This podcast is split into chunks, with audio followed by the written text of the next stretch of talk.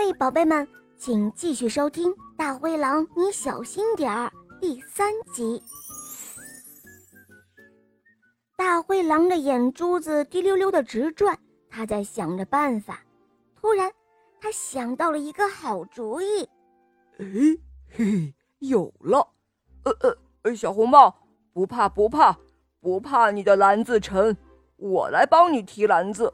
我把它放在你的外婆家门口。这样你可以去采花了吧？嗯，真的吗？这个主意太好了，那我去采花了。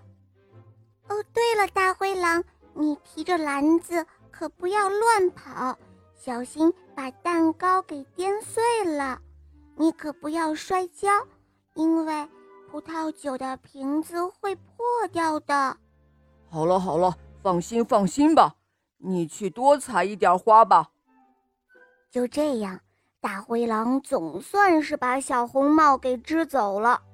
可是还要小心蛋糕不要弄坏，还要小心瓶子不要被弄破了。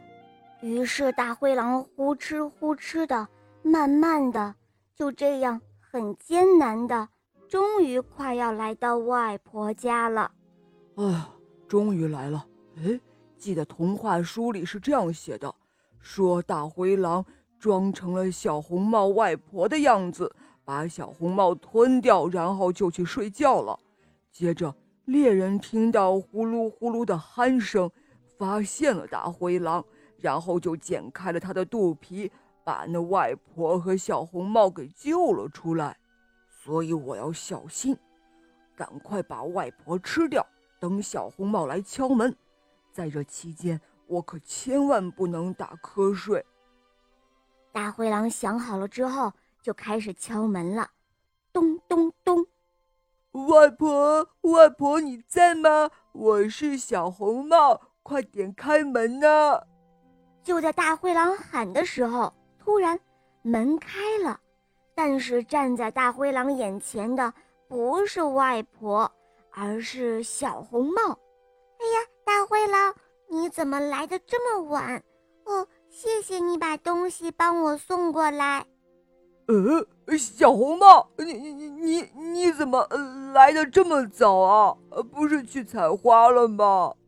唉，这一下又白忙活了，太晚了，我没有办法进到外婆家了。唉，算了算了，还是去吃小猪吧。就这样。大灰狼很无奈，只能又放弃了吃小红帽的想法，改成去吃小猪啦。好了，宝贝们，这一集呢就讲完了。